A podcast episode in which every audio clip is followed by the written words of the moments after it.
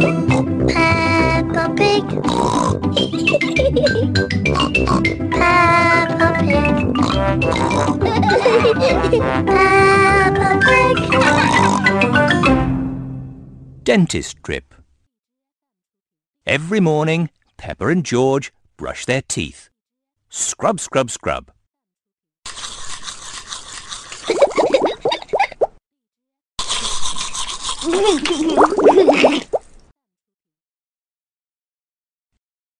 You both have lovely clean teeth. I'm sure the dentist will be happy, calls out Daddy Pig.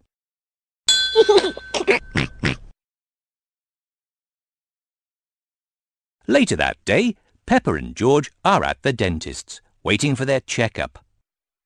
It is George's first visit. Peppa, George, the dentist will see you now, says Miss Rabbit, the nurse. Hooray! They both cheer. This is Dr. Elephant, the dentist. Who's first? he asks. I'm first, replies Peppa. I'm a big girl. Watch me, George. Open wide, please, orders Dr. Elephant, softly. Ah! Peppa opens her mouth as wide as she possibly can. Let's take a look, says the dentist, checking Peppa's teeth with a mirror. There. All done. What lovely clean teeth, cheers Dr. Elephant. Now you can have the special drink. Gargle. Patoo.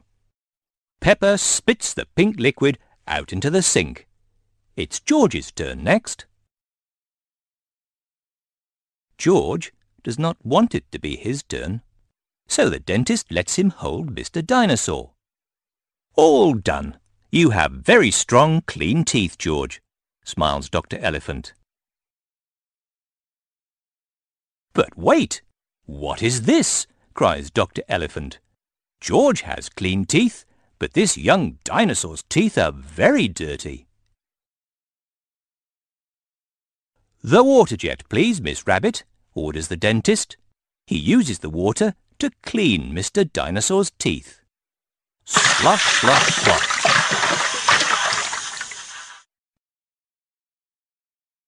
Pink! cries George, picking up a glass. That's right, George, says the dentist. Mr. Dinosaur needs some special pink drink. Gurgle, gurgle.